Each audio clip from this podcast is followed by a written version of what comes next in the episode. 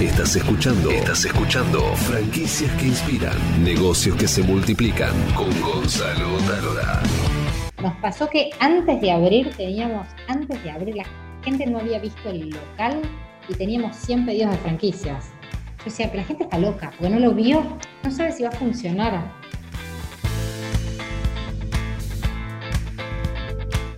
Cómo crear una marca pensando, soñando en franquiciarlo. Vamos a hablar ahora con Ana Pierre, que es la cofundadora de una de las franquicias más innovadoras de 2020, que se trata de Zero Market, que se encuadra dentro de lo que se conoce como franquicia circular o franquicia sustentable o franquicia ecológica, que es un supermercado libre de envases.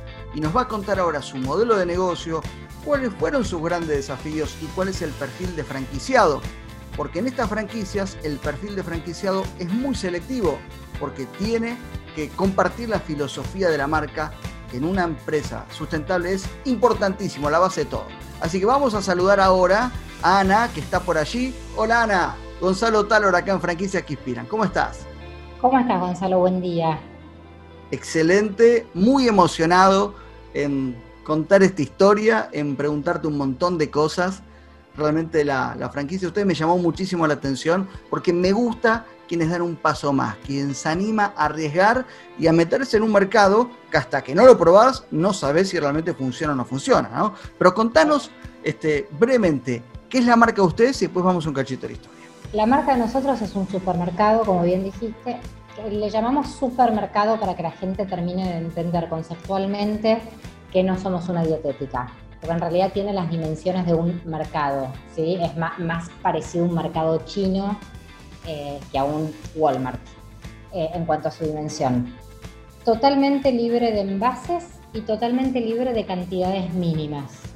Esto es, lo que proponemos es que, se, que en Zero Market se pueda comprar lo mismo que se compra en un mercado convencional, con la diferencia de que todo, absolutamente todo lo que vendemos se vende sin envases y todo, absolutamente todo lo que vendemos se vende sin cantidades mínimas, porque lo que buscamos es no solo evitar el desperdicio de plásticos, de cartones, de papeles, sino también evitar el desperdicio de alimentos, que no es menor, muchas veces queda soslayado porque no está tan de moda la temática, digamos. Eh, y de la mano de esto buscamos que la gente pueda cuidar su bolsillo, ¿no? Que, tampoco es menor. Hablamos de alimentos, productos de higiene, eh, limpieza, casi todo lo que se encuentra en un supermercado chino, la idea es que se encuentre en el de ustedes. Yo llevo mi envase y con eh, sin cantidades mínimas. Es decir, llevo una almendra, me llevo una almendra. Te llevas una almendra, exactamente. A eso invitamos a todo el mundo a que pruebe, porque muchas veces nos pasa que, perdón, traes tu envase, lo pesas y después lo cargas para que al momento de, de pagar se te descuente el peso del envase, ¿no? Para nosotros es fundamental esto también. Eh, muchas veces pasa que uno no conoce un determinado producto, sobre todo ahora que están cambiando tanto nuestros modos de consumo, no solo los modos en que consumimos, sino lo que consumimos. Este, y a veces nos pasa que queremos probar determinados productos y no tenemos idea y en muchos casos son productos caros. Eh, entonces nosotros invitamos a que la gente justamente pueda probarlo no te compres un kilo de leche de coco en polvo si no sabes si te va a gustar y es un producto relativamente costoso. Entonces llévate para hacerte un vaso en tu casa. Lo probaste, te gustó, volvés y te compras más. Eh, y vemos que la gente se engancha mucho con esto. O sea, son, son los dos conceptos, te diría que traccionan parecido, ¿no? Tracciona la falta de, la ausencia de envases y tracciona la ausencia de cantidades mínimas mucha gente que vive sola o, personas que viven dos personas o que quieren probar una vez. Bueno, todo esto hace que, los consumidores se vean muy, muy interesados por venir a comprar acero. Digamos que Zero Market en pocos meses ya logró 10 licencias. Ustedes saben que para hacer una franquicia uno debe tener por lo menos dos años en el mercado con dos locales que haya demostrado que realmente son exitosos. En este caso se tratan de, de licencias. Pero una licencia, a ver, que en pocos meses vos tengas 10 licencias significa que es realmente muy llamativo el negocio, que es muy interesante. Ahora, el negocio, vamos a hablar después. Yo quiero saber qué hay detrás de Ana y José, tu socio, de dónde vienen, qué formación tienen, cómo lograron llegar a esto y qué hacían antes y por supuesto cuáles fueron los fracasos que llevaron a este éxito, ¿no? Eh, bueno, a ver, te cuento. Yo soy primero economista de profesión, trabajo con Juan José hace 20 años, trabajamos en una empresa que no tiene nada, somos hijos de socios, ¿sí? Hace 20 años nuestros padres dejaron su lugar en una empresa que habían fundado juntos, entonces nosotros hace 20 años somos como si fuéramos socios, pero en realidad no lo somos. Eh, y llevamos adelante una empresa que hoy es muy grande, un referente del mercado, un mercado que no tiene nada que ver con esto, o sea que nos tenemos confianza. Consultoría de, de, de, negocios. ¿Cómo, cómo? Como consultores de negocios. ¿Ustedes? No, no, no, no, gestionando esta empresa, es una empresa de repositores en el supermercado. O sea, tenemos experiencia en el canal retail, pero como proveedores de un servicio a las empresas de consumo masivo. De repositores. Ustedes proveen repositores a las empresas para que puedan este, prestar su servicio de logística y... Exacto. la clásica pechera que dice personal de reposición externa, esos son empleados nuestros en muchos casos. Hace 20 años que trabajamos juntos en esta empresa, empresa que es muy exitosa y le va muy bien, eh, pero bueno, nada, un poco por querer hacer algo propio. Todos los problemas que tenían todos los supermercados, la libretita tiqui, tiqui, tiqui, tiqui, tiqui, y dijiste, bueno, este es el momento para todo lo que ellos se equivocan, yo lo, voy a mejorar. Totalmente, totalmente. Un poco eso y otro poco, nunca habíamos emprendido nosotros, ¿no? Yo personalmente nunca había emprendido y era algo que me quedaba como pendiente en mi vida, si querés. Eh, y bueno, la verdad es que laburando como laburábamos, veníamos como bastante tranquilos, un trabajo que ya lo tenemos como muy aceitado y qué sé yo, entonces dije, tenía como un poco de tiempo ocioso para pensar qué, qué hacer. Y ahí surgió un poco la idea de cero, eh, originalmente la planteé yo, desde de vuelta siempre digo como, como una necesidad como consumidora, ¿no? Ver decir, estoy podrida de, de tirar plásticos, estoy podrida de que no me quieran vender pocas cantidades de cosas, yo tengo hijos, mi hija más grande tiene 13 años, y desde que tengo hijos, mis hijos, viste que hoy los chicos vienen con otro chip.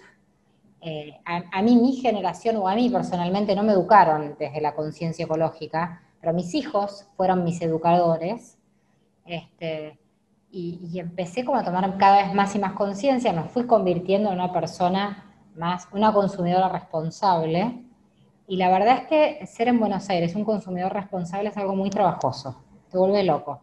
No conseguís nada, conseguís cosas caras, tenés que comprar por Mercado Libre un montón de cosas porque no las conseguís en los comercios, eh, no está nada unificado, no estaba nada unificado en un único comercio.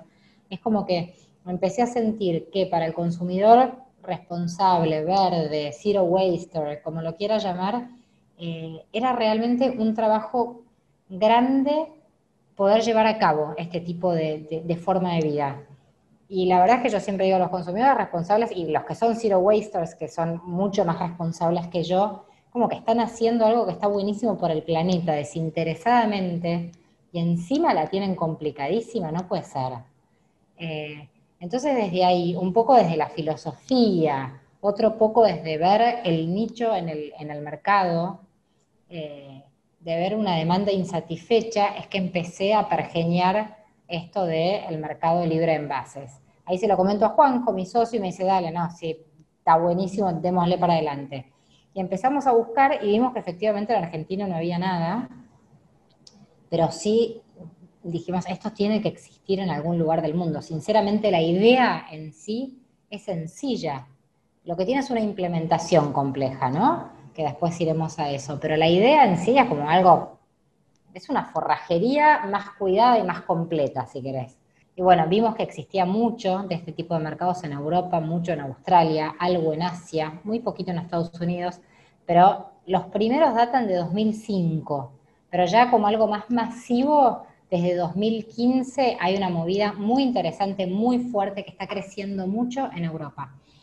Eh, así que hacia allá viajé un poco para, ver efectivamente, bueno, a ver cuán exitosos eran estos mercados en serio, eh, entrevistarme con, gente, con dueños de cadenas, dueños de locales, chicos que atendían al público, eh, digamos, con los distintos eslabones de, este modo de, de comercializar, porque es muy distinto, tiene un montón de particularidades, buscando mejores prácticas y demás, y volví de Europa ya en junio del año pasado convencida de que era el futuro. Para junio de 2019. De 2019, sí, perdón, del año, junio de 2019, tal cual. Convencida de que era el futuro. Eh, y ahí empezamos a laburar en esto, ¿no? Tuvimos seis meses de laburar, eh, laburar trabajo de oficina, digamos, ¿no? De buscar proveedores, de buscar una serie de cosas, de hacer averiguaciones, de hablar con uno, con otro. Y ya en diciembre de 2019 alquilamos el local, lo empezamos a, acondicionar, a, a hacer, bueno, todo lo, que, todo lo que tenemos nosotros en el local es de industria propia, es de diseño propio, eh, o sea, hay matriceros detrás, hay diseñadores detrás, hay ingenieros detrás. Estábamos en todo ese proceso cuando eh, cayó la, cuarentena. Eh, nada, todo eso nos demoró. Íbamos a abrir el primero de mayo, era nuestra intención, terminamos abriendo el 27 de julio. pero bueno, nada, fue, fue, un camino, un camino largo, sinuoso, con un montón de, escollos en, el medio, pero la realidad es que cuando abrimos las puertas nos sorprendimos enormemente por lo que fue la recepción del público. Fue una maravilla eso, este, eh, seguimos impactados por la recepción del público, por la recepción de los empresarios. Cuando digo empresarios me refiero a productores y a interesados en abrir franquicias. Eh, fue como, yo digo, nosotros cristalizamos algo que ya existía en Argentina. Dimos visibilidad a una demanda que ya existía, este, y como fuimos los primeros en hacerlo, estuvo buenísimo porque, porque nos logramos instalar como, como los, nada, no digo los creadores del concepto porque no lo somos, pero algo así. ¿Y por qué pensaste en franquicias? Porque en el mundo del supermercadismo la franquicia no es un sistema muy amigo, sino todo lo contrario. Las experiencias, salvo día y alguno que otro, en general no hay muchas franquicias en el supermercadismo. Eh, ¿Por qué pensamos en un sistema de franquicias? Por empezar, porque no somos grandes inversores. O sea, no tenemos X millones de dólares detrás como para abrir la cantidad de sucursales que queremos. En segundo lugar, porque estábamos convencidos que una vez que esto abriera, iba a haber mucha gente que lo iba a querer hacer. Eh, y nosotros no íbamos a poder hacerlo porque tenemos la limitación eh, material, o sea, no solo la monetaria, sino bueno, tampoco somos una estructura gigantesca. Y queríamos que el momento de, que cuando esto se empezara a replicar fuéramos nosotros y no fuera que nos copiaran, ¿no? Eh, y por otro lado, porque también sentimos que tenemos una responsabilidad hacia el consumidor. Desde antes de que dijéramos que íbamos, desde antes de abrir, perdón, desde que publicamos algo en el Instagram, la gente empezó a pedirnos que fuéramos a distintos lados. Em, es como que sentimos que tenemos una responsabilidad con el consumidor, con el planeta, no sé, llámalo con quien quieras. Digo, si bien por supuesto no desconocemos que esto es un negocio, eh, pero es un negocio que tiene un propósito y ese propósito lo queremos hacer de multiplicarse, ¿no? Queremos que en todos lados realmente la gente, brindamos un servicio nosotros aparte de ser un comercio. Le brindamos a la gente la posibilidad de consumir sin contaminar. Y es un servicio que sabemos que, es en beneficio de todos, no solo del consumidor. Entonces desde ahí es que, es que nos sentimos un poco responsables de nuestra marca, responsables hacia, hacia el planeta, no sé. Es algo que nos trasciende, no sé cómo ponerlo muy claro en palabras las marcas genuinas, las marcas auténticas que tienen un propósito claro, definido, también tienen un gran desafío que es, te marcan la cancha. Hay cosas que se pueden hacer y cosas que no se pueden hacer. Aquellas que no tienen propósito van a la deriva haciendo miles de cosas, pero cuando vos tenés un propósito claro y sos una empresa B, porque en el caso de ustedes estuve viendo que son una empresa B. Dependiente, ¿no? Porque necesitamos el año de... Pero sí somos empresa B hay cosas que se pueden hacer y cosas que no, pues está alineado con el propósito. El propósito ya directamente te marca lo que puedes hacer y lo que no. Frente a eso, ¿cuáles fueron los grandes desafíos? ¿Cómo lograron en poco tiempo transformar el propósito en una realidad? ¿Y cuáles fueron los desafíos más desafiantes, más problemáticos que ustedes tuvieron que atravesar y cómo lo resolvieron? A ver, muy problemático es y sigue siendo, te diría, eh, el tema de los proveedores, conseguir proveedores. ¿Por qué? Porque nosotros necesitamos conseguir proveedores que sean de calidad, que estén dispuestos a que nosotros vendamos su producto a granel y que estén dispuestos ellos a vendernos su producto a granel, en el formato granel. Y que compartan el propósito, ¿no? Que eso no es menor. Sí, pero en muchos casos ni siquiera te diría que nos interesa a nosotros que compartan el propósito. Te voy a poner un ejemplo grosero. Las galletitas Oreo, por decir algo. No las vendemos, ¿no? Pero las galletitas Oreo son algo que se vende y que se van a seguir vendiendo. Eh, o, los caramelos, que nosotros es algo que vendemos. Los productores de caramelos, en términos generales, no están muy preocupados por el consumo, eh, por el consumo de plásticos, me atrevo a decir. Ahora, el consumidor que consume caramelos piensa seguir haciéndolo. Nosotros, ¿qué hacemos? Hablamos con el productor de caramelos y lo convencemos para que nos venda en un bolsón de 5 kilos de 15 kilos, de 20 kilos, lo máximo que soporta, depende del producto, la cantidad que soporta el bolsón, para que ese caramelo que se va a seguir vendiendo se venda de una forma responsable. Y ese consumidor que va a seguir consumiendo caramelos, los consuma de una forma responsable. Nuestra misión, así como hay otras empresas que tienen la misión de educar a los consumidores en cuanto a sus consumos, nuestra misión, nuestro, nuestro foco no está puesto ahí. Nosotros creemos que la gente va a consumir, o, que no es nuestra misión educar a los consumidores respecto a qué consumen. El que quiera consumir azúcar, y bueno, que consuma azúcar. Ahora, y el que quiere consumir un producto industrializado, nosotros no lo aconsejamos, pero que consuma un producto industrializado. Pero ya que lo va a consumir, al menos que no contamine, o que contamine lo mínimo posible y el productor de galletitas industrializadas, ya que las va a producir, al menos que no las venden paquetes de 100 gramos o de 150 gramos, que las venden bolsones grandes.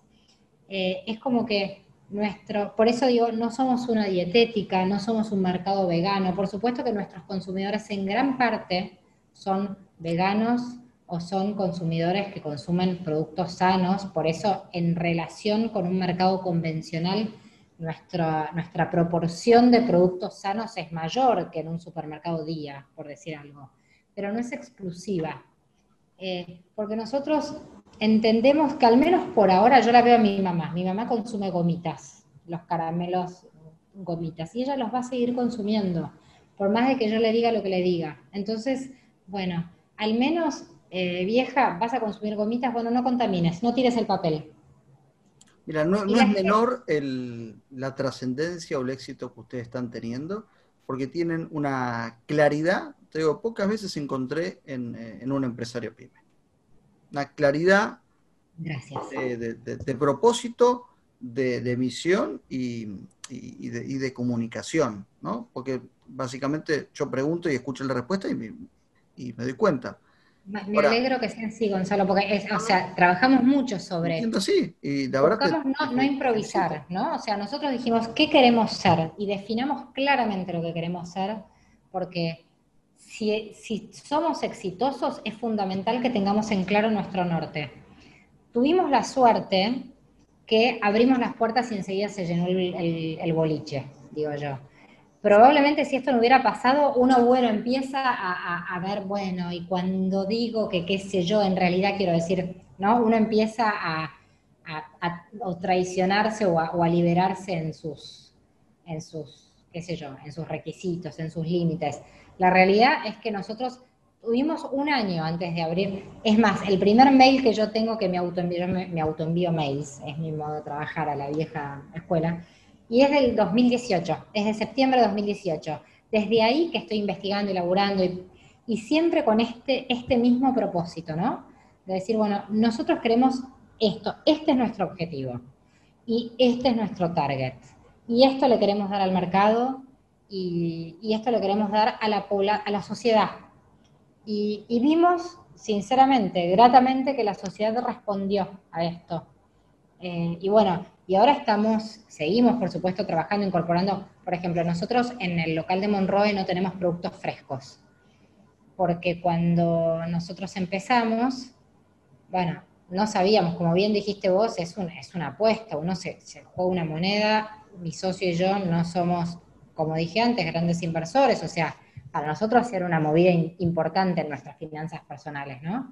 Entonces dijimos, no, frescos era poner más plata, y qué pasa si esto no viene nadie. Entonces no nos aventuramos eh, en, el mercado de los frescos. La realidad es que ahora las franquicias que están abriendo ya van a abrir incorporando eh, los productos frescos, porque vimos que el concepto funciona, el mercado tracciona, entonces bueno, queremos ir ampliándolo y les digo a ustedes que están escuchando, están viendo o, van a leer, fíjense lo importante, cuando nosotros hablamos que uno tiene que eh, ir probando en el camino las cosas, lo que no puede probar ni improvisar es el propósito de la misión. Uno te hace la cancha con una claridad absoluta. Después, bueno, uno podrá ir eh, fresco sí, fresco no, caramelo sí, caramelo no. Eso tiene que ver con el modelo de negocio. Pero si vos querés que te vaya bien de verdad, el propósito tiene que ser clarísimo, porque en definitiva te marca la cancha. Ya que tenemos una, franquicia que tiene un propósito claro, que se enmarca dentro de lo que es la economía circular, si no saben, eh, averigüen, la economía circular básicamente es este, reciclar, reutilizar y, este, ¿cuál es la tercera? Reducir. Y reducir. Reducir. Que es exactamente eso. Entonces, y bueno, la verdad que me, encantó. Hablaría este, mil millones de horas, pero no quiero dejar de hacer eh, unas preguntas claves. Es, vale, eh, ¿Cuál es tu perfil de franquiciado? Porque esto también es otro gran debate. Cuando vos tenés una, franquicia con un propósito tan claro, el, franquiciado o comparte el propósito o se queda fuera, imagino. Totalmente, totalmente. El perfil de franquiciado es un poco lo que vos mencionaste, Gonzalo. Es primero un franquiciado que se involucre en el comercio. No estamos buscando empresarios que digan, bueno, yo tengo X plata, la pongo ahí, que alguien lo labure. ¿Por qué? Porque es un producto que hay que cuidarlo mucho, porque es todo a granel. Entonces, el granel permite la adulteración, por ejemplo. Eh, entonces nosotros tenemos que cuidar mucho, no solo nuestra marca, sino la marca de todos los que confían en nosotros para que vendamos. Claro, nos pasa con, o sea, por ejemplo, vendemos una yerba que es agroecológica, que viene de Misiones, que es buenísima, que tiene un precio buenísimo. Ese proveedor confía en que yo, en la batea en la que pongo una yerba, que dice que es agroecológica. No le metes otra. No le meto otra, no la mezclo, no la adultero un poquito. O sea, entonces, en nosotros confía el consumidor y confía el productor.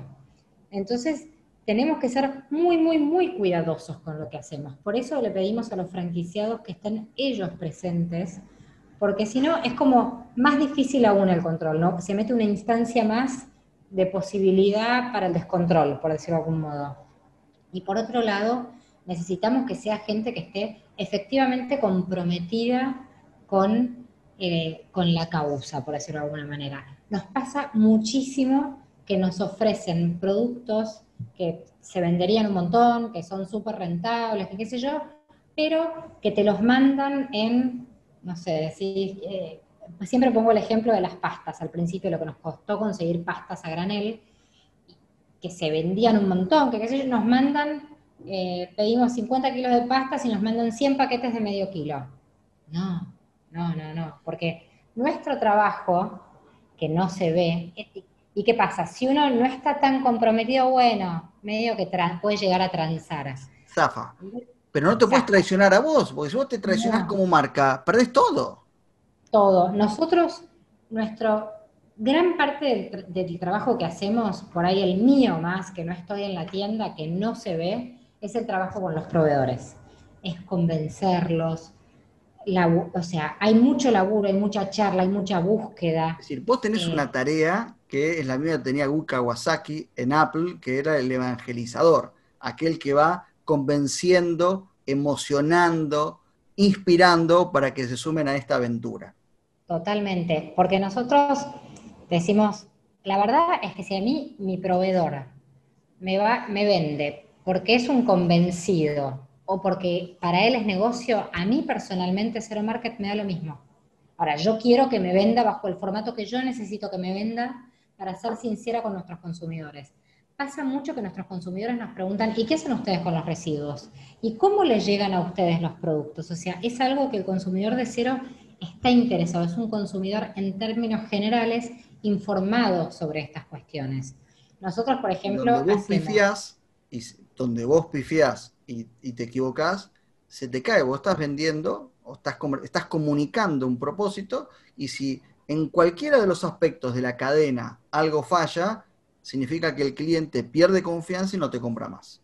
Absolutamente. Por eso para nosotros. no compra por precio, compra la marca. Y la marca es un atributo de confianza y de valores. Y si vos traicionás los valores, traicionás la marca y parece el cliente aún siendo más barato.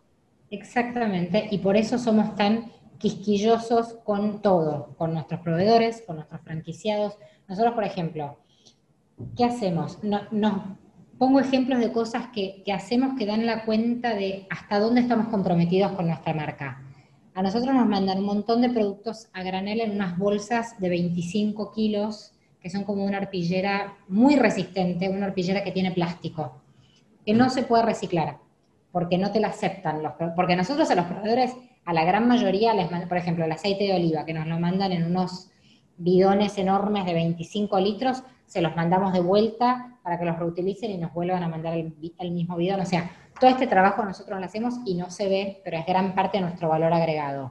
Con las bolsas de arpillera que no le encontrábamos la vuelta, hablamos con la gente de ADN sustentable que se dedican a, a las cuestiones textiles y logramos hacer unos bolsones con este material que se venden en cero, que son bolsones que tienen divisiones para comprar y meter los frascos y qué sé yo, donde todo lo recaudado por esos bolsones se destina al Seibo, que es una, em, una organización que se dedica al reciclaje. O sea, nosotros estamos de principio a fin involucrados en nuestro propósito. No descuidamos nada. Por supuesto que se nos deben escapar cosas y estamos atrás de eso buscando perfeccionarnos en todo momento.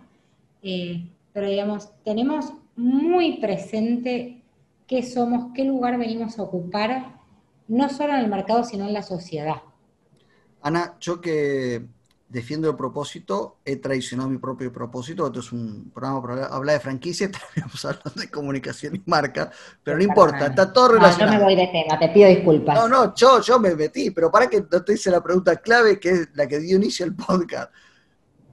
¿Cómo pensaron la marca eh, pensando en franquiciarla? Bueno, a ver, como te decía, nosotros no podíamos salir a abrir 100 mercados porque no teníamos la capacidad material. Eh, entonces sabíamos que necesitábamos que esto fuera franquiciable. Sabíamos que necesariamente el franquiciado, por una cuestión de, costumbre argentina, nos iba a comparar con una dietética o con un mercado. O sea, decir, bueno, de hecho todavía nos pasa, ¿no? Que luchamos contra eso, pero bueno, es, parte de nuestro trabajo. Entonces dijimos, queremos hacer algo que sea, que cumpla todos los requisitos que nosotros queremos que cumpla. Un requisito fundamental es el tema de la higiene. En las dietéticas en general, sin hablar de ninguna en particular, o en la venta granel en general, la higiene es un espanto. Vos te encontrás bolsas de arpillera apoyadas en el piso, algo que es ilegal, a todas claras, bolsa, bolsa de arpillera que no se cierra, que no tiene tapa, que no tiene expuesta la información nutricional, la fecha de vencimiento, el RNE, el RN, o sea, un montón de cosas que cuando uno las piensa decís, eso es una locura. Este, entonces nosotros queríamos que nuestro, nuestro comercio cumpliera con todos esos requisitos, con los requisitos de una venta granel, de una experiencia de compra linda, agradable. ¿Por qué? Porque la gente que viene a comprar a cero invierte su tiempo. Lo que sí está eh, gastando el consumidor, que no es menor, es tiempo, porque si vos vas a un supermercado convencional, compras 10 productos en 3 minutos, tuc, tuc, tuc, tuc, y te fuiste. Acá tenés que llegar, pesar tu envase, ir, cargarlo, o sea, estás haciendo una inversión en pos del planeta. Bueno, entonces nuestra experiencia de compra tenía que, tenía que invitar a que la gente estuviera, que fuera agradable el proceso. Y todo eso lo teníamos que lograr en algo que fuera replicable más o menos económicamente, porque la gente automáticamente te compara, si poner una dietética me cuesta tanto, ¿cuánto me cuesta poner un cero market? Claramente poner un cero market cuesta más que una dietética porque tiene un montón de cosas que una dietética no tiene. Tiene una estética sumamente cuidada, tiene una exhibición sumamente cuidada, pensada del primer al último ítem, pero logramos hacer algo que es relativamente económico. Eh, desarrollamos, como te contaba, la matricería, hablamos con fuimos a 400 industrias, al INTI, a ver qué mano nos podían dar, qué, qué sé yo. Otro gran desafío que imagino fue muy grande para ustedes es que también sea rentable para el franquiciado. Totalmente, bueno. Rentable para vos, como marca, y también rentable para el franquiciado, que recupera la inversión en un tiempo más o menos lógico. Absolutamente, absolutamente. Yo te comenté, soy economista, o sea, para mí el número manda, el número manda, y siempre decimos, no somos una ONG, somos un comercio. Y yo sé que al franquiciado, más allá de si viene inspirado porque, porque es un comercio verde, digamos, es una franquicia verde, yo lo que le estoy ofreciendo no es, eh, si quiere hacer el bien, no sé, que, haga caridad, que vaya a misa, lo que le guste hacer. Es un negocio. Y un negocio que tiene que ser rentable para el franquiciado, fundamentalmente. Por eso buscamos que la inversión inicial no sea muy alta, porque queríamos que esto se replique mucho y rápido y en un perfil que no es el del inversor tradicional que dice, yo tengo un millón de dólares, ¿no? O sea, acá es mucho el... Bueno, ¿Cuánto, ¿Cuánto, es la inversión de la franquicia? ¿60 mil dólares, 80 mil dólares? Menos, menos. Te diría, estamos trabajando, trabajamos con dos modelos. Está entre los 30 y los 50 mil dólares, depende el tamaño de lo que, por ejemplo, ahora está abriendo San Isidro, que son 300 metros. San Isidro invirtió 50 mil dólares, son 300 metros. Eh, no es lo mismo los, modelos más chicos son más o menos 30 mil dólares. Digo más o menos porque el dólar en este país un día cuesta algo, otro día. Y lo mismo el, costo de la construcción. También depende mucho del estado en el que esté el comercio, el local. Eh, la construcción aumentó un 40% en los últimos tres meses en pesos y el dólar se mantuvo. Entonces, bueno, nosotros queríamos nada. Digo, por eso hago hincapié en el más o menos, porque me gusta ser seria cuando hablo y todo depende del día a día. Eh, pero sí, no buscamos ser una franquicia de 100 mil dólares, buscamos que nuestro tope sea 50 y 30 para que sea algo que se recupere en un plazo de tiempo relativamente breve y para que pueda ir el, el que dice yo tengo mis ahorros y los quiero poner acá y no, el que, ay, me sobraron 100 mil dólares, compro franquicias y ya. Vamos cerrando con la última pregunta. Dale. La última pregunta es, ¿cuál es la lección o el gran error que te dio estos meses y que te llevaste el gran aprendizaje? Me estás, me estás haciendo una pregunta difícil, ¿eh? eh a ver, me estás haciendo una pregunta difícil porque yo detesto la pregunta de cuál es tu error ser demasiado bueno, ¿viste? O sea, Suena, suena a eso lo que te voy a contestar. Yo creo que subestimamos, brutalmente la demanda.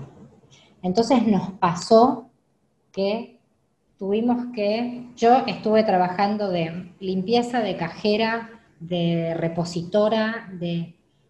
Eh, realmente el gran, pero digo, me parece fea la respuesta que te estoy dando porque suena a una falsa modestia, pero es, es sincera compramos stock, un stock que supusimos nos iba a durar entre dos y tres meses y nos duró diez días. Entonces te diría que el, aprendizaje que nos llevamos es que el consumidor estaba mucho más preparado de lo que nosotros calculamos que lo iba a estar. Me cuesta decirte, si no, errores. no estabas preparada para tanta demanda. No, no. Como bien vos decís, somos una licencia y nosotros el concepto lo pensamos para hacer una franquicia, porque sí, en todo nuestro proyecto, nuestro business plan, por decirlo de algún modo, era para franquiciar cuando pudiéramos franquiciar a los dos años. Nos pasó que antes de abrir, teníamos, antes de abrir, la gente no había visto el local y teníamos 100 pedidos de franquicias. Yo decía, pero la gente está loca, porque no lo vio, no sabe si es lindo, feo, no sabe si va a funcionar.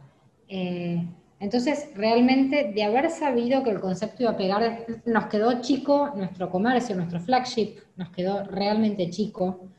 Eh, entonces, insisto con que me parece antipática esta respuesta que estoy dando porque suena a... Pero cierra así, es cometiste el error que todo el mundo quiere atravesar. Totalmente, te juro, te juro. ¿eh? Ya en seis meses seguramente vamos a volver a conversar y me van a haber surgido otros errores. Eh, bueno, salimos a franquiciar con muy poca, realmente muy poco... A licenciar. No salimos a, a licenciar y no salimos, nos vinieron a buscar. Pero vino gente que decía, yo quiero tu licencia. No, bueno, pero no te la puedo dar porque no pasó el tiempo. Yo la quiero igual, yo confío, yo creo, pues si no lo voy a hacer yo por mi cuenta. Y la verdad es que lo que nosotros le damos a los licenciados es un valor agregado enorme, enorme, porque hay un montón de cosas que si ellos las tienen que salir a hacer de motus propio, o sea, el que quiera hacer un comercio de este tipo, ahorra plata haciéndolo otra vez nuestro. Porque todo lo que le damos como valor agregado es muy poco lo que cobramos hoy nosotros. Eso es una franquicia, eso es una verdadera franquicia. Eso ahí, a mí me traiciona mi, profesión, o sea, tengo, tengo un sesgo profesional que es, si yo te voy a cobrar 5, te tengo que dar valor agregado por 7. Si no, no estoy siendo justo. Querida Ana, fue hermosa esta charla, hermosa, hermosa. Gracias, Gonzalo, igualmente. De comunicación y, también de, economía circular o franquicia verde. Así que ojalá muy pronto volvamos a conversar. Probablemente tengas que meter en algún momento un freno de mano, porque este, liderar 10 licencias. Estamos un poco en eso, estamos analizando eso porque no Freno de mano, reacomodo y, volver a crecer y equivocarse en chico para corregir en grande. Así que te deseo pocos errores, pero esos pocos que tengan un gran aprendizaje y nos hablamos muy pronto. Nos hablamos pronto. Muchísimas gracias, Gonzalo. Es un placer la charla. Por favor. Esto fue Franquicias que Inspiran. Ya saben, pueden descargarse gratis Reinventate con franquicias en mobilebook.com.ar y conocer más historias, más contenidos en franquiciasqueinspiran.com. Hasta la próxima. Chau, chau.